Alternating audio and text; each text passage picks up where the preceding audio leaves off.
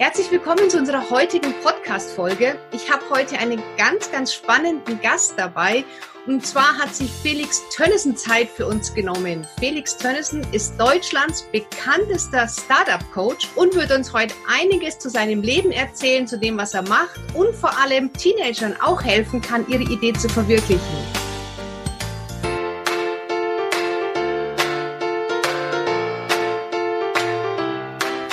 Herzlich willkommen beim Pubertät Überlebenstraining Podcast, dem Podcast für alle Eltern mit Kindern ab 10 Jahren. Mein Name ist Kira Liebmann und bei den Pubertät Überlebenstrainings helfe ich Eltern, die Pubertät ihrer Kinder zu überstehen, ohne dabei wahnsinnig zu werden. Hallo Felix, herzlich willkommen. Hallo Kira, ich freue mich sehr hier zu sein und habe schon total viel Spaß und total motiviert, Felix, wenn du jetzt jemanden auf einer Party triffst, der dich nicht so kennt, wie stellst du dich vor? Was sagst du genau, was du machst? Die erste Antwort ist bei mir immer, dass ich sage, man muss sich bei mir nur ein einziges Wort merken und dieses Wort heißt Startups. Ähm, meine Hauptaufgabe besteht darin, Startups zu helfen, erfolgreich zu sein, beziehungsweise auf der anderen Seite Menschen, die zum Beispiel noch in einem Angestelltenverhältnis sind, dabei zu helfen, eben zu einem Startup, zu einem Selbstständigen, zu einem Unternehmer zu werden.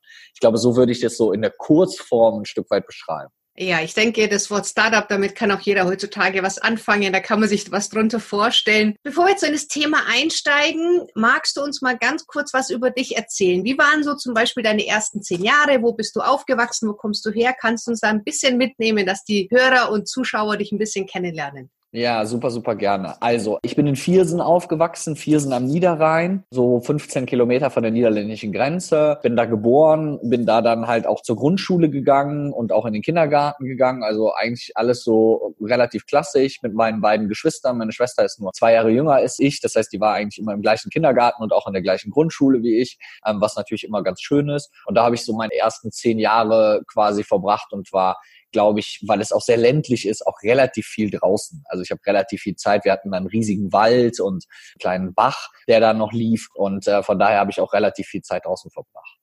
Und dein Elternhaus, sind das auch Unternehmer gewesen? War deine Eltern angestellt? Hast du so dieses Start-up-Gehen von zu Hause schon mitbekommen? Also so ein bisschen schon. Meine Mutter hat mal Kunst studiert und hatte immer in der, in der Kindheit bei uns im Haus eine eigene Töpferei, wo sie vorne äh, äh im Ladenbereich quasi äh, sozusagen selbstgemachte Keramiken verkauft hat. Da hat man natürlich immer schon so ein bisschen was von mitgekriegt. Und von meinem Vater habe ich eher so eine andere Seite mitgekriegt. Mein Vater hat immer relativ viel Politik gemacht, war dann auch lange Zeit bei uns in der Heimatstadt Bürgermeister. Und äh, von dem habe ich immer so ein bisschen so einen politischen Einfluss gekriegt. Also, dass man sich so mit gesellschaftlichen Themen auseinandersetzt, so beschäftigt, was so in der Welt passiert. Das habe ich von meinem Vater gekriegt. Also, ich glaube, so beide Seiten hatten dann so indirekt so ihren Einfluss auch auf meinen eigenen Werdegang. Ja, das hört man ja oft, dass das Elternhaus entweder komplett anders ist oder eine doch zumindest im Mindset so ein ja. bisschen unterstützt. Mal Hand aufs Herz. Wie warst du als Teenager? Ich würde immer selber so denken, bis ich zehn war, war, war ich wahrscheinlich noch ein toller Junge. Und ich glaube, dann wurde ich relativ anstrengend. Also das muss man dann rückwärts, glaube ich, dann schon so sagen. Weil das sind ja auch immer so Sachen wie, in der Grundschule kann ich mich immer noch dran erinnern, da habe ich mal noch die Einsen auf dem Zeugnis gezählt. Da weiß ich noch, dass ich gesagt habe, oh, dieses Jahr habe ich nur sieben Einsen. Und das war dann nachher auf dem Gymnasium natürlich extrem anders. Man hatte so das Gefühl, je länger man zur Schule geht, eigentlich auch so ein bisschen, je schlechter wird man. Von daher war, glaube ich, auch so ein bisschen der Leidensdruck ein bisschen höher. Irgendwann fing es dann natürlich auch mit Nachhilfe und so weiter an. Und dann man als Junge dann natürlich auch irgendwann so dieses Thema Mädchen und will sich auch nicht mehr so viel sagen lassen. Also ich glaube, irgendwann so, so als wirklicher Teenager mit 13, 14, 15, 16 war ich auch nicht immer einfach für meine Eltern, mal nett auszudrücken. Jetzt bist du ja heute Deutschlands bekanntester Startup-Coach. Haben deine Eltern irgendwann auch mal daran gezweifelt, dass aus dem Bub was Gescheites wird, wie man in Bayern sagt? Ja, ich glaube absolut, weil ich hatte danach also eine Phase, also ich glaube, das war gerade so, wo ich vielleicht so in der zehnten Klasse war, wo es mir auch mit der Schule nicht mehr ganz so leicht gefallen ist, wie das immer war. Ich habe eigentlich für Schule nie viel gemacht und habe so gemerkt, okay, jetzt geht's eigentlich nicht mehr ohne was zu tun. Und ähm, da war es, glaube ich, dann schon ein bisschen schwieriger. Da hatte ich dann auch Nachhilfe, dann habe ich irgendwie permanent den Nachhilfelehrer gewechselt, weil ich da auch irgendwie nichts verstanden habe von dem, was der mir da, da erklärt und was der da macht. Und ähm, von daher, da war es, glaube ich, ein bisschen schwieriger. Ich glaube, da hatten meine Eltern schon ein bisschen Sorge. Und in der Oberstufe habe ich dann auch die Schule gewechselt. Und ich glaube, da hatten die dann echt schon Sorge, oh Gott, hoffentlich hält er jetzt bis zum Abi noch durch. Ähm, weil ich dann auch zwischendurch selber so gedacht habe, ja, ist das jetzt alles so das Richtige für mich? Ich hatte auch immer so den Drang, irgendwie was Eigenes zu machen und habe eher immer so gedacht, okay, wann ist endlich die Schule vorbei, ähm, damit ich mit meinen eigenen Projekten anfangen kann. Kann mir vorstellen, dass mein Vater und meine Mutter an der einen oder anderen Stelle dann doch schon ein bisschen Sorge hatten. Aber du hast da schon gedacht, dass du eher in Richtung Selbstständigkeit gehst. Das war für dich in der Schule schon klar? Ja, also ich habe schon in der Schule immer irgendwelche Sachen gemacht. Also äh, das hat angefangen mit, äh, dass ich so kleinere Partys organisiert habe oder auch regelmäßig, wirklich regelmäßig auf irgendwelchen Flohmärkten irgendeinen Kram verkauft habe. Das war schon so stark in mir verankert. Also ich hatte schon so das, den Wunsch, da auch irgendwie was Eigenes zu haben, was Eigenes aufzubauen, was Eigenes zu machen. Und von daher, da war das halt schon so, dass ich gedacht habe, ja, jetzt wäre das schon toll, auch was Eigenes zu haben. wenn man es mal so rückblickend betrachtet, ähm, was haben denn deine Eltern in deinen Augen genau richtig gemacht? Was hat dich denn so gepusht oder was an ihrem Verhalten hat dich denn auch vorangebracht? Also ich glaube, was für mich eine große Rolle gespielt hat, war, ähm, ich war jetzt keiner, der sehr betüttelt aufgewachsen ist. Also es war jetzt nicht so, dass meine Eltern gesagt haben, so Junge, hier kriegst du jeden Monat 500 Euro Taschengeld. Wenn du Klamotten brauchst, sag einfach Bescheid. Sondern ich war schon sehr darauf gedrillt, mir immer was dazu zu verdienen. Also ich habe, glaube ich, gefühlt ab dem 15. Lebensjahr immer was dazu verdient. Rückblickend habe ich immer so einen, einen geteilten Blick darauf. Auf der einen Seite glaube ich, dass das sehr dazu geführt hat, dass ich sehr eigenverantwortlich agiert habe, dass ich ein sehr, sehr gutes Verhältnis, glaube ich, zu Geld habe, dass ich sehr, sehr gut weiß, welche Bedeutung Geld hat und dass man auch kein Geld haben kann. Mhm. Auf der anderen Seite hat das natürlich dazu geführt, dass ich so das Gefühl hatte, dass ich während der Schulzeit relativ viele Nebenjobs hatte, um mir mein Lebensstandard in der Schulzeit zu finanzieren, was natürlich auch wiederum dazu geführt hat, dass ich dann manchmal halt neben der Schulzeit auch relativ viel gearbeitet habe und manchmal vielleicht sogar auch zu viel, wo man gesagt hätte, naja, also muss man als Schüler zwangsläufig so viel arbeiten. Also ich glaube, man kann das immer so aus verschiedenen Blickwinkeln betrachten. Der eine sagt, super Eigenverantwortung gelernt, der andere sagt, naja, aber äh, es fehlt einem schon auch irgendwann die Ressource Zeit. Wenn du dann nachher so während der Schulzeit noch 15 Stunden parallel irgendwo Nebenjobs hast, dann bleibt natürlich nicht ganz so viel Zeit, wie andere das vielleicht hatten, um dann permanent zu lernen. Äh, ja. Das soll keine Entschuldigung sein, aber ich glaube, man kann es von beiden Seiten betrachten. Hättest du denn gelernt, wenn du die Zeit gehabt hättest, statt zu arbeiten, hättest du wahrscheinlich anderweitig verbracht, oder? Ja, das ist natürlich auch wieder so eine doppelte Betrachtungsweise, wo man sagen kann, ja, auf der einen Seite hätte der Bub dann denn wirklich gelernt. Viele Eltern würden dann wahrscheinlich sagen, nee, hätte er ja sicher nicht gemacht. Aber ich finde, man muss halt auch so ein bisschen so diese Eigenverantwortung der Kinder da halt so ein Stück weit fördern. Und da gehört natürlich dann auch zu, dass man vielleicht auch zumindest so, ein, so eine Art Grundvertrauen dann hat und dann sagt, na ja, aber vielleicht hätte er zumindest ein bisschen gelernt. Und das ist halt immer so was, was man halt, ich glaube, von beiden Seiten so ein Stück weit betrachten kann. Aber ich glaube, rückwirkend kann ich auf jeden Fall sagen, dass ich durch diese ganze Art schon sehr gelernt habe, sehr eigenverantwortlich und sehr früh auch auf eigenen Füßen zu stehen. Also ich bin sehr früh auch ausgezogen von zu Hause. Ich habe sehr früh auch angefangen, irgendwie mein erstes Gewerbe anzumelden und so weiter und habe mich sehr mit diesen Themen auseinandergesetzt. Und es hat natürlich auch was damit zu tun, dass meine Eltern mir sehr früh auch beigebracht haben, okay, ähm, du bist jetzt für dich selber verantwortlich. Also da gab es nicht, okay, du musst um 22 Uhr zu Hause sein. Im Endeffekt konnte ich nach Hause kommen, wann ich wollte. Aber es war halt auch so, dass die gesagt haben, okay, du kriegst deine Freiheiten, aber dann bist du auf der anderen Seite halt auch für viele Sachen selber zuständig. Und dazu gehörte dann zum Beispiel auch, sich irgendwie was dazu zu verdienen und solche Sachen zu machen. Und das hat dann, glaube ich, schon auch so ein bisschen so einen kleinen Selbstständigen aus mir gemacht. Ja, definitiv. Vor allem tust du dich dann auch wesentlich leichter, wenn du zu Hause ausziehst, weil du dann schon ein gewisses Stück aufs Leben vorbereitet bist. Dann weißt du halt, dass man arbeiten muss, um sich etwas leisten zu können und bist dann nicht überfordert, weil vorher war immer Geld da und auf einmal musst du dafür arbeiten. Das ist ja schwierig. Wenn wir schon beim Thema sind, wie ging es denn nach der Schulzeit mit dir weiter? Was hast du danach gemacht? Genau, nach der Schulzeit, ich durfte ja noch Zivildienst machen. Ich habe da noch Zivildienst gemacht, ähm, ein Jahr lang, was eine sehr, sehr prägende Erfahrung auch war, weil das natürlich so ein Themenbereich ist, wo man jetzt als jemand, der danach dann BWL studiert, mit so Sozialberufen erstmal ja eigentlich gar nichts an der Mütze hat, um es mal ganz hart zu sagen. Ne? Also das ist jetzt so, ich wusste für mich selber, ich würde niemals irgendwas in der Pflege machen und habe dann bei der Arbeiterwohlfahrt damals meinen Zivildienst gemacht und habe da unter anderem Essen auf Rädern für Senioren rumgefahren und habe denen ihr Essen gebracht und in Krankenhäusern abgeholt und habe irgendwelche Senioren durch die Gegend gefahren oder sonst was und hatte quasi mit einer Klientel zu tun, mit der ich sonst außer meiner Oma und meinem Opa ja eigentlich gar nichts zu tun habe und dann halt auch mal gelernt habe, um es mal ganz simpel zu sagen, wie hart diese Pflegeberufe sind. Also das ist sowas, was mich bis heute absolut geprägt hat, wo ich das Gefühl habe, okay, jeder, der auch nur ansatzweise irgendwo in Sozialberufen, in Pflegeberufen oder in Erziehung arbeitet, und das sind ja meistens die Jobs, die auch mit Abstand am schlechtesten bezahlt sind, äh, wo du echt denkst äh, manchmal, okay, in welcher Welt wir eigentlich leben, dass genau die Sachen, die mit Abstand am wichtigsten sind, die Sachen, die eigentlich niemand teilweise machen will und für die man quasi das stärkste empathische Gefühl irgendwie braucht, sind genau die, die am schlechtesten bezahlt sind, wo du ja eigentlich denkst, wie kann das eigentlich sein? Ähm, und dann habe ich halt Zivildienst gemacht. Nach dem Zivildienst habe ich dann angefangen zu studieren, ähm, habe in den Niederlanden studiert und da quasi Marketing studiert und damals noch mein Diplom gemacht und das war auch ein ganz, ganz tolles Studium, weil das sehr praxisnah war. Also wir haben während des Studiums schon Unternehmen gegründet, wir haben Businesspläne geschrieben, also sowas, was für die damalige Zeit richtig, richtig innovativ war. Und das war rückwirkend eine ganz, ganz tolle Entscheidung, weil das mich auch in meiner Selbstständigkeit dann nochmal sozusagen unterfüttert und unterstützt hat. Nach dem Studium habe ich ein bisschen so ein Tingeltangel zwischen verschiedenen Jobs gemacht. Ich habe dann eigentlich in anderthalb, zwei Jahren drei verschiedene Jobs gehabt also ich habe da einen sehr unrunden Lebenslauf, weil ich so in jedem Job hat mir immer irgendwie was gefehlt. Aber ich hatte nach dem Studium, bin ich ehrlich, noch nicht den Mut, sofort zu sagen, ich mache mich jetzt selbstständig, weil ich so dachte, na ja, komm, du musst dir halt vielleicht doch mal irgendwie ein, zwei Jahren so Sporen verdienen, du musst jetzt doch erstmal noch mal so ein bisschen was aufbauen und irgendwie Kontakte und potenzielle Kunden akquirieren und habe dann immer von Job zu Job gewechselt und habe aber immer irgendwie gemerkt, dass mir was fehlt. Ich dachte aber immer, dass es etwas mit dem Job selber zu tun hat, bis ich so für mich erkannt habe, dass es eher die Art der Anstellung ist, dass ich einfach von meiner Art, von meinem selbstständigen Denken her nicht der geborene Angestellte bin, und mir da halt auch das an der einen oder anderen Stelle, glaube ich, ein bisschen schwer gefallen ist, nicht so wirklich eigenständig alles entscheiden zu dürfen. Ich habe dann mit 26, glaube ich, war das ungefähr, mit 26 dazu entschieden, mich selbstständig zu machen und bin jetzt 38 und jetzt seit zwölf Jahren selbstständig.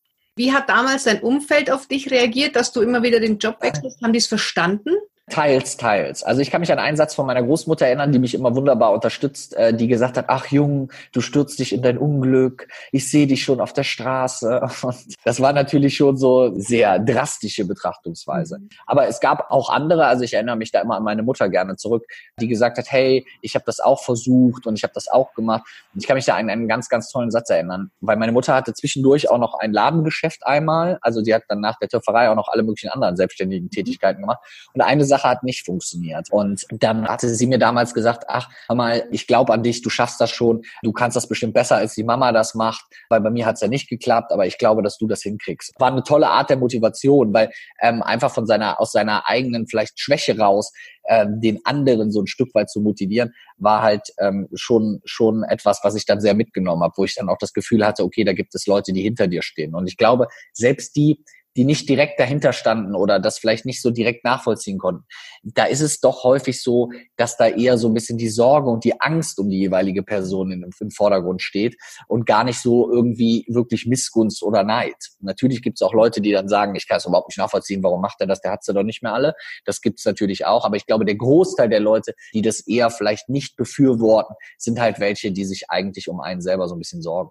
Ja, aber man muss, wenn man sein, nach seinem Bauch geht, wenn man auf sich selber achtet und nicht das lebt, was das Umfeld einem vorgibt, dann muss man halt auch damit umgehen können, dass es eben nicht überall gut angenommen wird. Und gerade als junger Mensch ist man ja da doch sehr beeinflussbar, was das Umfeld zu einem sagt und, und überlegt sich, ist die Entscheidung richtig oder nicht, wenn alle um einen herum sagen, oh Gott, was machst du denn da eigentlich? Genau, ja. genau, absolut, absolut. Mit was hast du dich zuerst selbstständig gemacht, als du 26 warst? Genau, also ich habe mich selbstständig gemacht eigentlich mit Marketingberatung, weil ich hatte Marketing studiert, ich hatte am meisten Ahnung von Marketing und ich habe so gedacht, okay, gut, ne, Schuster bleibt bei deinen Leisten, also fang mit dem an, was du kannst.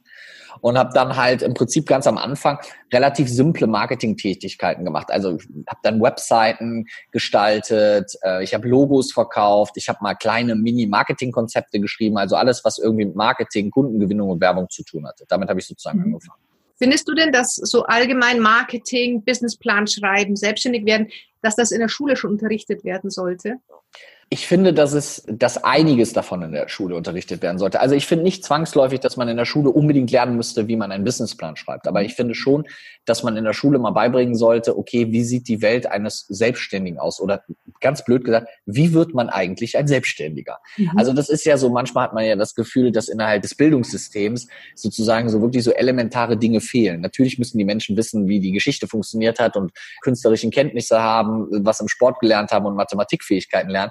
Aber manchmal hatte ich so das Gefühl, es fehlen so ein, zwei Fächer. Ich nenne das jetzt mal so das Fach Leben. Ganz blöd. Also ich hätte mir gewünscht, dass mir irgendwie in der Schule mal ganz grob jemand erklärt, wie ein Herd funktioniert, wie man richtig bügelt und was bei einer Waschmaschine wichtig ist. Ja. Wo man das Gefühl hatte, manchmal die Leute auf einer Berufsschule oder auch auf einer Hauptschule lernen diese Sachen aber so die Leute auf dem Gymnasium, die müssen die nicht lernen, weil, keine Ahnung, weil die haben sofort jemanden, der das für einen macht. Keine Ahnung, ich weiß es nicht. Also das habe ich immer sehr seltsam gefunden.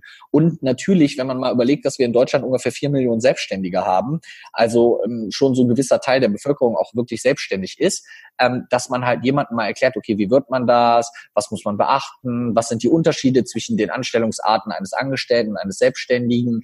Ich fand immer, mir hat so ein bisschen am Ende der Schulzeit ist ja bei vielen Leuten so eine gewisse Ratlosigkeit. Was mache ich denn jetzt überhaupt? Und die Schulen machen das ja dann häufig so, dann hast du irgendwie im Abi oder in der Oberstufe hast du dann so zwei, drei, dann kommen mal irgendwelche Berufsträger in der Schule, in die Schule, erzählen mal kurz von ihrem Job, dann gehst du einmal zusammen zur Arbeitsagentur, machst beim Berufsinformationszentrum irgendeinen so Berufstest, wo dann rauskommt, dass du Tankwart werden sollst oder keine Ahnung was.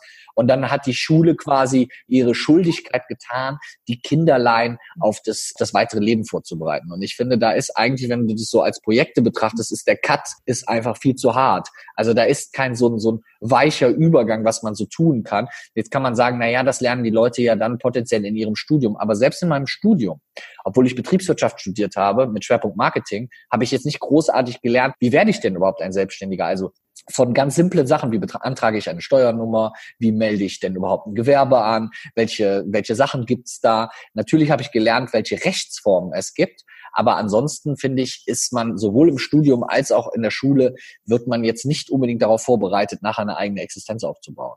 Ja, das stimmt. Also ich halte selber auch Vorträge viel an Schulen und da fehlt auch das ganze Thema Finanzen, Steuer, wie schließe ich die Versicherung ab. Dann haben die Kinder ein Abi, aber haben keine Ahnung, wie mache ich einen Mietvertrag und wo finde ich die günstigste Haftpflichtversicherung. Ja, und bis zu dem Zeitpunkt sind ja auch vor allem die Eltern meistens für Versicherungen zuständig. Also ich kann mich noch daran erinnern, dass am Anfang oder nach meinem Studium war dieses Thema für mich ein riesiges Thema. Und sagen wir mal ganz ehrlich, das ist ja auch ein fürchterliches Thema. Es hat ja niemand Ahnung davon. Und niemand hat ja auch eigentlich Lust oder Bock, sich mit Krankenversicherungen, mit irgendwelchen Rechtsschutzversicherungen und Absicherungen oder sonst was auseinanderzusetzen. Dann ist man ja immer froh, wenn man jemanden hat, der das für einen so ein bisschen übernimmt. Aber jeder Gründer, auch den ich jetzt habe, ist mit diesem Thema völlig überfordert, weil die Leute einfach gar nicht wissen, welche Versicherungen muss ich denn überhaupt haben? Wie muss ich, das ist immer eine Frage, die ich bei meinem Frag Felix immer sonntagsabends 19 Uhr auf Instagram kriege. Da fragen die Leute mich immer, immer Felix, sag mal ganz ehrlich, welche Versicherungen muss ich denn als Selbstständiger haben? Wir müssen ja nicht darüber reden, dass ich drei Jahre lang in der Schule das Fach Entrepreneurship habe. Aber es wäre ja schon ganz cool, wenn mir einer mal so ein bisschen erklärt, wie läuft das so ab, wie baut man sich da was eigenes auf, wie könnte das so aussehen. Und vor allem Teenager setzen sich ja auch immer früher mit diesen Themen auseinander. Ja, zum Glück heutzutage fangen die immer früher an, sich mit ihrem eigenen Leben ja. zu. So, jetzt hast du dich also selbstständig gemacht und dann, wie kam es, dein Weg quasi zum bekanntesten Startup-Coach? Also ich habe, glaube ich, relativ früh für mich eine sehr, sehr starke Positionierung gewählt. Eine starke Positionierung im Sinne von, dass die relativ deutlich ist. Ich habe immer gesagt, das, was ich kann, sind Startups und Gründungen. So. Und ähm, ich kann Leuten dabei helfen, sich selbstständig zu machen und sich etwas Eigenes aufzubauen und Unternehmer zu werden. Und ich glaube, wenn du das relativ lange machst, dann ist das so ein bisschen, dann schleift sich das fast schon so ein bisschen ein, wie so ein Mahlstein, der sich so irgendwie in den Markt einschleift. Und ich glaube, dadurch sorgst du halt auch nochmal zu einer höheren Aufmerksamkeit. Und ähm, was natürlich das Ganze auch unterstützt hat, ist, ich habe dann zwei Bücher zu dem Bereich geschrieben. Ich habe dann vier Jahre lang die Teilnehmer bei der Höhle der Löwen gecoacht. Ich habe jetzt eine kleine eigene Sendung noch auf RTL. Und das sind dann so Sachen, ähm, das unterstützt das natürlich. Und für mich war immer wichtig, bei allen Projekten, die ich wähle, bei allen Sachen, die ich mache, die müssen immer irgendwas mit meinem Hauptthema Gründen und Startups zu tun haben. Das heißt, das ist auch was, was ich immer jedem Gründer und jedem Selbstständigen empfehle, sozusagen für sich selber so ein bisschen so eine Klammer zu haben. So eine Klammer, die oben drüber steht, dass jeder wahrnehmen kann, aha, der hat wie so ein Stempel auf dem Kopf. Und bei mir steht auf diesem Stempel steht eben Startup. Und ich glaube, das führt dazu, dass man dann irgendwann halt von sich auch recht selbstbewusst sagen kann, okay, Deutschlands bekanntester Gründer und Startup-Coach. Und dann ist das, glaube ich, eine Geschichte, die da ganz gut angenommen wird. Jetzt hast du so im Nebensatz gesagt, du warst ein Coach bei Höhle der Löwen. Wie kam das denn? Also wie sind die auf dich aufmerksam geworden? Wie hast du den Schritt da reingeschafft? Genau, also wie gesagt, ähm, ich glaube, die sind auch auf mich aufmerksam geworden, weil ich da halt eine recht starke Positionierung habe und die natürlich auch eine gewisse Marktrecherche durchführen. Ähm, wir hatten dann diverse Gespräche, haben darüber gesprochen, wie ich unterstützen kann, was ich machen kann und wie ich helfen kann. Ähm, ich habe natürlich auch einen ganz guten Draht in die Gründer- und Startup-Szene. Ich kenne auch den einen oder anderen Gründer und das eine oder andere Startup. Das heißt, da kann ich vielleicht auch mal einen guten Zugang zu potenziellen Teilnehmern liefern. Und äh, dann haben wir uns so ein bisschen ausgetauscht und hatten das Gefühl, dass das ganz gut passt, dass das auch kommunikativ ganz gut passt. Und dann habe ich da so ein kleines Konzept erstellt, wie das so aussehen könnte, wie wir da halt unterstützen könnten. Und dadurch ist halt dann auch die Zusammenarbeit entstanden. Warst du ab der ersten Staffel dabei? Ja, genau. Ah, super. Genau. Jetzt hast du auch gesagt, du hast auch zwei Bücher geschrieben. Du hast ja. jetzt in deinem Lebenslauf nicht gerade irgendwie Autor gelernt. Ähm, ist es schwierig, ein Buch zu schreiben? Hast du das alles selber geschrieben oder hast du die Ideen geliefert und es hat jemand anders dann geschrieben? Ja, nee, ich habe beide Bücher komplett selber geschrieben. Ähm, also weder Ghostwriter noch Unterstützung mhm. noch sonst was. Also da ist jede Zeile von mir. Ich glaube auch nicht, dass man Autor studieren oder lernen muss, um ein Buch zu schreiben. Ich finde, ehrlich gesagt, muss ich ganz simpel sagen, ich finde es auch nicht schwierig, ein Buch zu schreiben. Also ähm, das hängt jetzt natürlich auch ein bisschen davon ab, welche Themen man da sozusagen hat. Aber wenn man eine Leidenschaft für ein bestimmtes Thema hat, dann glaube ich, dann kann man da stundenlang drüber reden. Und im Endeffekt geht es eigentlich dann bei einem Buchschreiben ja nur darum, diese Stunden an, an Text, die man sozusagen dafür liefern kann, halt in sinnvolle Bahnen zu lenken, dass man da so ein System hinter hat, dass die Leute bestimmte Dinge verstehen, dass man einen Überblick darüber hat. Und ähm, ich glaube, beide meine Bücher sind in einer relativ lockeren Art und Weise geschrieben. Also das erste ist ein klassisches Buch, also wirklich nur Text. Und das zweite Buch ist ein sogenanntes Arbeitsbuch. Also mhm. auch sehr, sehr viel Text, aber auch über 100 Aufgaben und Übungen, die ich in diesem Buch sozusagen machen muss. Das war mir sehr wichtig, weil ich gedacht habe, okay, es ist ja auch cool, das so zu erarbeiten. Das ist wie so, da ist auch so ein Gummiband drum, dann kannst du es so aufmachen, dann kannst du da drin rumkritzeln. An einer Stelle musst du eine Seite rausreißen. Also das, das mag ich einfach sehr, sehr gerne und das ist sehr, sehr cool. Und von daher glaube ich, dass mir das halt auch sehr gelegen hat, über mein absolutes Lieblingsthema zu schreiben. Und ich muss dann vielleicht auch dazu sagen, ich schreibe auch sehr, sehr gerne. Also das ist einfach was, Kopfhörer an, an den Laptop und tippen. Das ist, ich glaube, wenn man diese Leidenschaft hat für ein Thema und auch diese Tätigkeit des Schreibens mag, dann fällt das Buchschreiben selber auch nicht ganz so schwer. Die Bücher, die kann man äh, kaufen bei Amazon zum Beispiel? Klar, überall. Also auch an der Buchhandlung, Thalia, Meiersche, Hugendubel, überall. Okay, dann machen wir das in die Show Notes. Wenn es jemand interessiert, kann er gleich hier nach dem Podcast das Buch direkt Prima. Super. Jetzt ist so, dass viele Menschen, egal ob Eltern, Kinder, wer auch immer, glaubt, oh, wenn ich ins Fernsehen komme, dann bin ich bekannt, dann geht's richtig los. Wie realistisch ist das für dich? Mm, also ich sag mal, die Fernsehbranche hat sich ja in den letzten Jahren auch aufgrund der Digitalisierung, Thema Netflix und Amazon und so weiter, extrem verändert. Das heißt, ähm, der Klassiker, so wie wir das vielleicht noch kennen, man setzt sich um 20.15 Uhr vor den Fernseher und guckt Fernsehen, den gibt's noch manchmal sonntags abends beim Tatort, aber ansonsten wird's halt schon relativ schwierig. Das heißt, die Reichweite von klassischen Sendern hat an der einen oder anderen Stelle auch ein bisschen nachgelassen. Das heißt, ähm, aufgrund auch von sehr häufig wechselnden Formaten, wenn du dir mal anschaust, wie lange früher Formate wie Wetten das etc. gelaufen sind. Heutzutage hast du ja das Gefühl, es kommen immer wieder neue Formate, immer wieder neue Formate, es gibt immer wieder neue Sendungen und nicht mehr so, man weiß, dienstags abends läuft immer, was weiß ich, verstehen Sie mhm. Spaß, dann samstags abends läuft ähm, Wetten das. Also das hat sich schon sehr verändert. Deswegen ist, glaube ich, auch für die, ich nenne das jetzt mal Protagonisten und Darsteller im Fernsehen, ähm, die Reichweite nicht mehr ganz so groß, wie sie vielleicht früher war. Und dadurch, dass es auch wechselnde Formate gibt, gibt es wechselnde Protagonisten und dann gibt es wieder eine Menge an Leuten und dann fällt der Einzelne vielleicht auch nicht mehr ganz so stark auf. Ich glaube schon, dass es rückwirkend für mich auch eine Geschichte ist, wo ich merke, okay, dadurch erzeuge ich Reichweite, dadurch bekomme ich größere Aufmerksamkeit. Aber es ist für mich auch nur in Anführungszeichen ein Kanal. Es ist nicht die Sache, wie man so sagt und wie das auch viele Teenies haben, mit denen ich quatsche, boah, mein größter Traum ist im Fernsehen zu sein, weil dann bin ich berühmt. Genau. Also ähm, ich sage jetzt mal so, ich hatte jetzt im Juli lief meine Sendung auf RTL dreimal abends um Viertel nach acht, also schon so Primetime. Und wenn ich hier in Düsseldorf in meiner Heimatstadt durch die Stadt laufe, ist es jetzt nicht so, dass mich jede fünf Minuten jemand anspricht und sagt, hey, du bist doch der aus dem Fernsehen.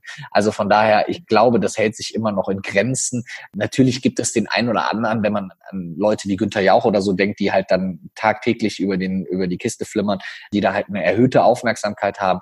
Aber ich glaube so, dass das halt auch wirklich nur ein Kanal ist, den man dann halt bedienen kann. Ein sehr reichweitenstarker Kanal, aber natürlich auch nur einer. Und du hast natürlich auch einen hohen Streuverlust, weil du weißt ja nicht, genau. wer von deiner Zielgruppe das ja. denn eigentlich überhaupt sieht. Ja.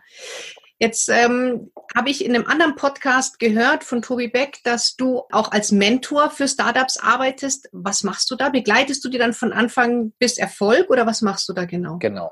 Also wir haben generell erstmal bei uns sozusagen ein Mentoring-Programm. Das heißt, ich mache gar keine klassische Einzelberatung mehr. Ich habe nur noch ein Mentoring-Programm, ähm, was man auf meiner Seite findet, wo ich Leute über sechs Monate hinweg bei ihrer Gründung begleite. Und da sind sehr unterschiedliche Leute drin. Da sind Leute drin, die ähm, noch sehr, sehr jung sind. Also der jüngste, den ich in dem Programm hatte, war jetzt 17.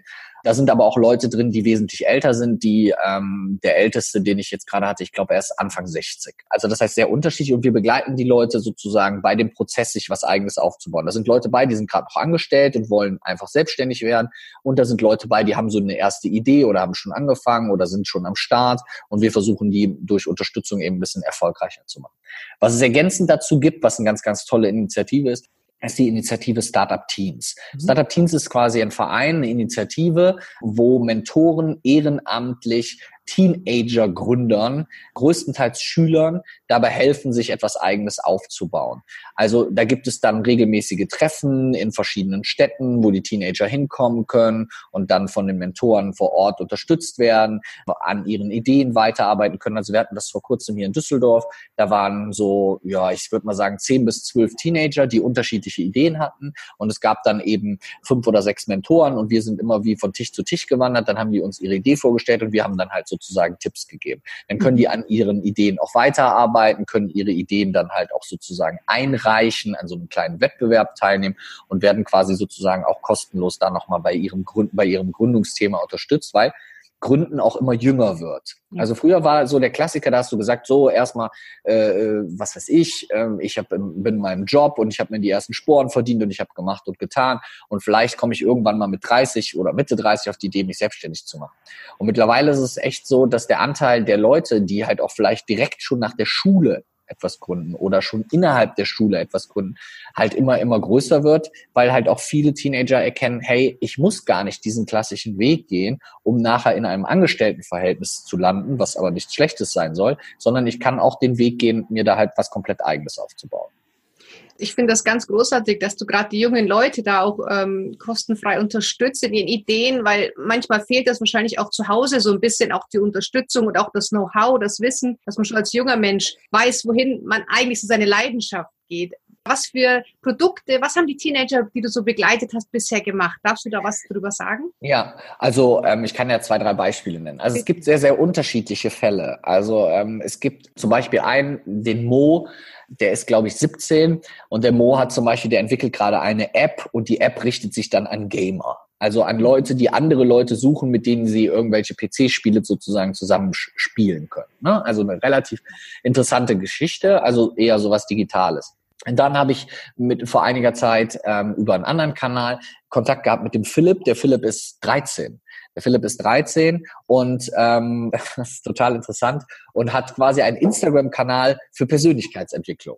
Also der erzählt so ein bisschen darüber, wie man sich als Persönlichkeit ähm, weiterentwickeln kann. Auch relativ spannend, dass man so sagt, okay, mit 13 habe ich mich mit dem Thema Persönlichkeitsentwicklung jetzt nicht so wirklich auseinandergesetzt, aber er hat so kleine Videos, wo er dann da steht, also total beeindruckende Person und dann so erzählt, wie wichtig das ist, motiviert zu sein, wie man mit Rückschlägen umgeht und keine Ahnung was. Also finde ich total spannend, weil ich würde jetzt denken, der macht ein Video darüber, so bekommst du mehr Taschengeld von deinen Eltern, ähm, irgendwie sowas. Also auch sehr, sehr spannend. Und mhm. so gibt es da sehr unterschiedliche Persönlichkeiten, die ganz unterschiedliche Sachen machen. Also das sind digitale Sachen dabei, also wo jemand eine App entwickelt oder eine Internetseite macht oder Produkte verkaufen will. Da sind Leute dabei, die sich konkrete Produkte sozusagen überlegen. Das heißt, es ist gar nicht mal so, dass man jetzt unterscheiden könnte, dass Teenager-Gründer da jetzt andere Produkte entwickeln, als dass die realen, die großen, die älteren Gründer sozusagen machen, sondern es gibt genauso digitale Sachen, haptische Produkte, Dienstleistungen oder sonst irgendwas.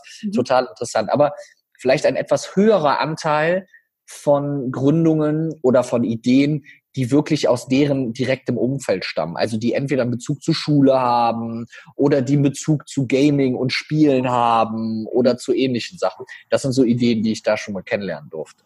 Ist es denn generell so ein Unterschied, eine Idee von einem jungen Gründer zu einer Idee von einem Erwachsenen? Also Merkst du, da ist irgendwie ein Unterschied? Sind die ein bisschen pragmatischer in der Herangehensweise? Denken die vielleicht ein bisschen weniger das Tod vorher? Siehst du da irgendwelche ja. Unterschiede? Ja, absolut. Also ich glaube, genau das, was du gerade gesagt hast, die denken, ist viel weniger tot. Also mhm. ähm, da ist so ein bisschen Sky is the limit. Alles ist möglich. Ne? So, also ich habe da wahnsinnige Gespräche gehabt mit irgendwelchen 14-Jährigen, die mir gesagt haben, ja, also in zwei Jahren möchte ich gerne Millionär sein und dann will ich gerne das haben und das haben. Also was ich toll finde, weil auch das kann man natürlich auf der einen Seite ein bisschen kritisch betrachten, so ähm, wo jetzt der eine oder andere vielleicht auch Erwachsene sagen würde, okay, leichter Realitätsverlust. Ähm, auf der anderen Seite limitieren die sich halt gar nicht. Ne? Die gehen davon aus, dass das klappt, die gehen davon aus, dass das funktioniert und die gehen halt auch mit einer großen Passion da dran. Was natürlich an der einen oder anderen Stelle noch ein bisschen äh, vielleicht auch dem Alter geschuldet ist, ist, du hast halt vielleicht schon so eine erhöhte Sprunghaftigkeit, sage ich mal. Also, ne, dann war das die Millionenidee und zwei Wochen später gibt's die Idee dann nicht mehr. Ne? Mhm. Das gibt's zwar bei, real, bei älteren Gründern auch, aber das passiert im Teenageralter vielleicht noch ein bisschen häufiger, weil da wechselt so, ich sag mal, da wechselt so die Flamme, die in einem brennt, vielleicht noch schneller. Also dann ist es mhm. heute das und morgen ist es das und übermorgen ist es das. Und ich stelle mir das halt an der einen oder anderen Stelle für Eltern halt auch relativ schwierig vor, weil mhm. wenn ich mir jetzt vorstelle, also ich habe ja keine Kinder, aber wenn ich mir vorstelle, ich hätte jetzt Kinder und mein Sohn würde mir sagen, sag Papa, ich habe jetzt bald keine Lust mehr auf Schule, weil ich baue mir jetzt was eigenes auf, da ist man natürlich schon in so einem Gewissenskonflikt. Auf der einen Seite will man seinen Sohn ja unterstützen, dass er was eigenes macht und es ist ja auch toll, dass er die Idee verfolgt. Auf der anderen Seite denkt man ja so, okay, Junge, mach erstmal die Schule zu Ende. Und äh, da, da stelle ich mir schon schwer vor und frage mich selber, wie ich später, wenn ich Kinder habe, mit dieser Thematik sozusagen umgehen werde. Also ja. ich durfte die, die Mutter von Faye Montana äh, interviewen, die Anne-Sophie Briest. Ja. Deren Tochter ist eine ganz bekannte YouTuberin. Und da ist eben auch genau dieses Problem zwischen Schule machen, auf dem Boden bleiben und die eigene Idee verwirklichen. Also es ist für Eltern, glaube ich, wirklich schwierig, da den richtigen ja. Rat zu finden. Aber wenn jetzt so mein Kind eine super Idee hat, was mache ich denn als Eltern am besten? Hast du da einen Tipp? Wie gehen denn die Eltern von den Teenagern, die du förderst, damit um? Ja. Also erstmal würde ich, glaube ich, extrem lange mit meinem Sohn oder meiner Tochter darüber reden, um erstmal rauszufinden, okay, a, was ist die Idee? und mit ihm gemeinsam vielleicht zu eruieren, wie super ist denn die Idee. Also ich glaube, über diesen Faktor wirkliches Interesse zu zeigen daran, holt man schon äh, das eigene Kind halt schon sehr ins eigene Boot. Weil ich glaube, denen geht's halt auch häufig auch darum, okay, unterstützen meine Eltern mich dabei und sonst stellen die ja auch sehr schnell auf quer. Ne? Und ich glaube, wenn man da so ein bisschen das Gefühl gibt, hey, dann lass uns das mal angucken, komm, wir gucken mal zusammen, was es da schon gibt und keine Ahnung was.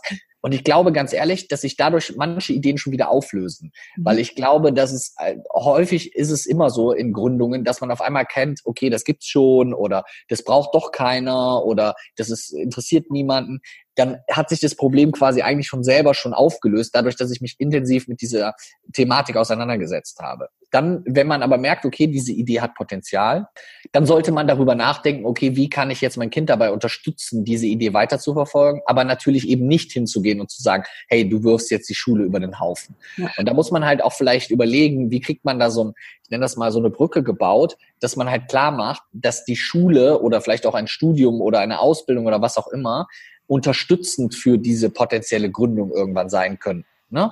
Also, dass man mit den anderen Schülern in der Schule darüber reden kann, wie gut ist denn die Idee, dass man später für seine Kalkulation in der Selbstständigkeit vielleicht irgendwie Mathe braucht oder sonst irgendwas. Also, dass man gar nicht das so macht und sagt, okay, wir haben auf der einen Seite die Gründung, wir haben auf der anderen Seite die Schule und bitte entscheiden Sie sich jetzt, mhm. sondern dass man halt so sagt, okay, das ist halt so stark miteinander verbunden oder vielleicht auch die Schule hat dich überhaupt dazu geformt, über diese Thematik nachzudenken. Und ich glaube, wenn man diese zwei Sachen so ein bisschen berücksichtigt, auf der einen Seite dieses vertrauensvolle, sich mit dem Thema auseinandersetzen, gemeinsam zu eruieren, Leute zu befragen und sozusagen Mitgründer seines Kindes zu werden, aber auf der anderen Seite auch klar macht, wie wichtig diese Schule ist und dass es da eine direkte Verbindung gibt, ich glaube, dann hat man zumindest so zwei Ansätze, die da hilfreich sein können.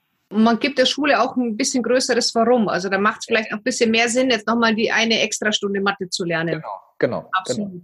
Jetzt ist es so, dass manche Eltern aus eher, sag ich mal, konservativen Berufen kommen und mit dieser Gründungsidee von ihrem Kind überfordert sind. Hast du irgendwelche Seiten? Gibt es irgendwas, wo ich mich als Elternteil mal zum generell zum Thema Gründertum informieren kann, damit ich überhaupt mit meinem Kind auf Augenhöhe da kommunizieren kann? Ja. Da hat sich in den letzten Jahren extrem viel getan. Also es gibt sehr, sehr viele Seiten. Ich sage mal ein paar Beispiele. Also es gibt zum Beispiel die Gründerszene, das ist eine tolle Seite, da findet man extrem viele Informationen, wirklich was so in der Startup-Szene passiert. Dann gibt es für Gründer, das ist auch eine Seite im Internet, wo man ähm, sehr, sehr viele Informationen zum Thema Existenzgründung findet. Wir haben bei uns einen eigenen Blog, in dem es eigentlich fast in jedem Artikel um das Thema Gründen, sich eigene Sachen aufbauen etc. findet. Also wir können die Sachen ja, die drei Sachen ja gerne mal mit in die Show Notes packen. Und da, ja. ich glaube, wenn ich da als Elternteil schon so ein bisschen rumstöbere, dann bekomme ich da einen ganz guten Blick für. Was ich halt wichtig finde, ist, also ich meine, mein Vater war Bürgermeister, damit war der Chef einer äh, Verwaltung. Also ich glaube, wesentlich konservativere mhm. Jobs gibt's da halt nicht. Und ja. vorher war mein Vater mal Lehrer, mhm. ne? meine Mutter hat mal Kunst studiert. Also ich komme jetzt auch nicht aus dem, äh, aus dem, wir haben immer nur eigene Unternehmen geführt, äh, Familienumfeld. Ich finde im Gegenteil eigentlich, man sollte immer bei diesen Sachen nicht diese Betrachtungsweise haben, okay, ich komme jetzt, bin jetzt wahrscheinlich, ich bin jetzt städtischer Verwaltungsangestellter oder ich arbeite äh, beim Finanzamt und deswegen kann ich mit dem Thema Gründen nichts anfangen, sondern im Gegenteil darüber nachdenken, welche Dinge in meiner derzeitigen Tätigkeit geben mir hilfreiche Tools an die Hand, die ich an mein Kind wiederum weitergeben kann, die ihm oder ihr dann eben bei einer potenziellen Gründung sozusagen wieder helfen. Und da findet man eigentlich in jedem Job was. Sei es dann Prozessabläufe, sei es ich arbeite in der Buchhaltung und der, also es gibt eigentlich fast keinen Job, wo es keine Verbindung gibt oder eine, eine, eine hilfreiches Tool gibt, ähm, was man dann in seiner eigenen Gründung wiederum nutzen könnte. Deswegen sollte man sich auch als Elternteil da gar nicht äh, selber ins Abseits schieben und sagen, okay, äh, ich habe ja eigentlich mit dem Thema Gründen nichts zu tun, sondern eigentlich gibt es fast keinen Job, der nichts mit Gründen zu tun hat oder mit den Skills oder Fähigkeiten, die man als Gründer haben sollte. Vor allem jeder Job wurde irgendwann mal gegründet. Also das darf man ja auch nicht vergessen. Ja, genau. Also eigentlich arbeitete ja jeder in einem Unternehmen, was irgendwann gegründet wurde. Also jeder arbeitet so gesehen auch in einem Startup. Genau. Also, ja. Du, äh, Felix, wenn mein Kind jetzt eine super Idee hat und äh, ich möchte da gern das irgendwie fördern, meldet man sich am besten bei dir, meldet man sich bei dem Verein? Wie können denn Eltern da am besten in Kontakt treten? Genau, also das wären auch genau die beiden Sachen, die ich vorgeschlagen hätte. Also wir haben einmal bei uns auf der Seite ja, heißt felixtönnissen.de slash mentoring. Da haben wir quasi so ein Bewerbungsformular für unser Mentoring-Programm. Das ist jetzt was, und das sage ich ganz offen, das kostet schon ein paar Euro, weil wir die Leute halt über eine gewisse Zeit beraten und begleiten. Und ich begleite auch immer eine sehr eingeschränkte Anzahl an Gründern, weil einfach mehr auch nicht möglich ist. Das ist das eine. Auf der anderen Seite kann man sich bei Startup-Teams auch anschauen, auf der Seite von denen, wo sind die nächsten Veranstaltungen, wo könnte ich mit meinem Kind hingehen, wo kann ich das Kind irgendwo mal hinschicken und dem sagen, hey, schau dir das doch mal an. Vielleicht hat er dann auch einen Freund oder eine Freundin, die gerne mit dahin gehen möchten. Auch das kann man machen. Und dann habe ich da sozusagen schon mal eigentlich so zwei Anlaufstellen, wo ich mich damit auseinandersetzen kann. Ich muss mir aber immer bewusst darüber sein, als Eltern, das ist jetzt aus meiner Sichtweise gesprochen, immer der Experte, der selber keine Kinder hat, sollte ich immer erstmal Anlaufstelle Nummer eins sollte ich sein. Und ich bin dann wie so ein kleiner Multiplikator, der dann meinem Sohn oder meiner Tochter dabei hilft, quasi darüber nachzudenken, okay, wo könnten wir denn jetzt hingehen? Was könnten denn die nächsten Schritte sein? Und da sind, glaube ich, solche Sachen sehr, sehr hilfreich. Wir packen das alles auch natürlich in die Shownotes, die ganzen Links. Wenn jetzt die Eltern zuhören, die selber sagen, sie haben äh, eine Idee, sie wollen sich damit auseinandersetzen, hast du irgendein Einstiegsprodukt? Wie kann man denn da am besten mit dir und deinen Angeboten in Kontakt treten? Sehr gerne. Also wir haben bei uns ein komplett kostenloses Produkt, das heißt das Startup Package. Ähm, das findet man auch auf felixtönnissen.de slash startup-package. Da kriegt man quasi ein komplettes Paket. Da ist ein E-Book drin, wie man eine Idee entwickelt. Da ist ein E-Book drin, wie man Kapital kommt. Da ist eine Anleitung für einen Businessplan drin. Da ist eine Vorlage für einen Businessplan drin. Und da ist auch noch ein E-Book drin, wie man Kunden gewinnt. Also da hat man auf jeden Fall schon ein bisschen was mit zu tun. Mhm. Ähm, und dann kann man sich mit diesen Sachen sozusagen schon mal auseinandersetzen. Und was wir darüber hinaus noch bei uns haben, wir haben bei uns die sogenannten Startup Days. Das mhm. heißt, das sind zwei Tage, in denen wir quasi wie in einem Workshop-Format Ideen entwickeln, ein Business komplett aufbauen, schauen, welche Rechtsform, welche Versicherung brauche ich, Marketing äh, planen, schauen, wie das Ganze aufgesetzt werden soll. Da sitzen wir zwei Tage sehr intensiv in einer sehr, sehr kleinen Gruppe zusammen und erarbeiten wirklich in zwei Tagen diese Gründung. Ähm, das richtet sich in erster Linie an Leute, die noch in einem sehr, sehr anfänglichen Stadium sind oder die im Idealfalle vielleicht sogar gerade noch angestellt sind und sagen, ich will gerade eigentlich aus meinem Job raus oder ich bin unglücklich in meiner Anstellung, ich würde gerne irgendwie mir was eigenes aufbauen. Und dafür haben wir genau dieses Programm sozusagen aufgesetzt. Ach, Ach, das ist ja super. Das werden wir natürlich alles verlinken. Ja. Ähm, hast du jetzt so am Ende nochmal so einen finalen Tipp für Eltern, für Jugendliche, wenn es um das Thema Gründung, Selbstverwirklichung geht? Also, was ich ganz wichtig finde, was ich sonst immer sage, wenn ich die Frage kriege, was ist das Wichtigste, mhm. was äh, bei einer Gründung sozusagen da sein muss.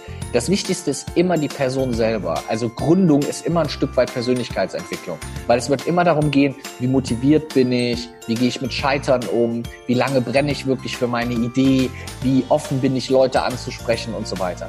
Das mhm. heißt, man sollte das auch versuchen, seinen Kindern so ein bisschen zu vermitteln, dass das ein so ein Faktor ist, der eine große Rolle spielt.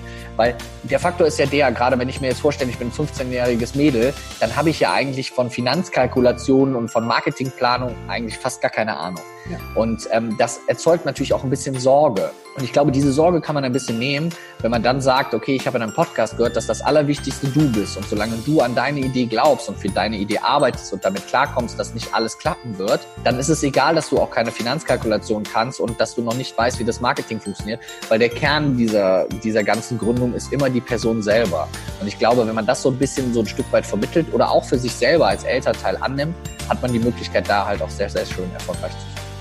Also das kann ich absolut nur zustimmen. Als ich vom Jahr gegründet habe, hatte ich auch nichts außer ein gesundes Ego und den Rest, den kann man sich dann einfach anlernen. Also das ist, genau. das lernt man. Ne? Oder man holt sich Experten zur Seite wie dich. Genau, hervorragend. Sehr guter Tipp. Felix, vielen, vielen Dank für deine Zeit. Sehr deine gerne. Und ich freue mich, wenn man sich irgendwann mal wieder trifft. Hat super Spaß gemacht. Kira, vielen, vielen Dank. War ganz, ganz toll.